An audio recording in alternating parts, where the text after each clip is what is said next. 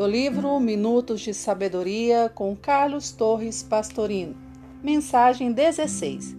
Você jamais está abandonado. Absolutamente. O Pai não abandona ninguém.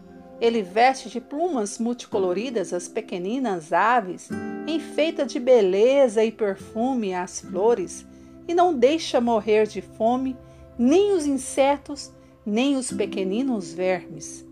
Esteja certo, não cai um fio de cabelo de sua cabeça sem que ele o permita.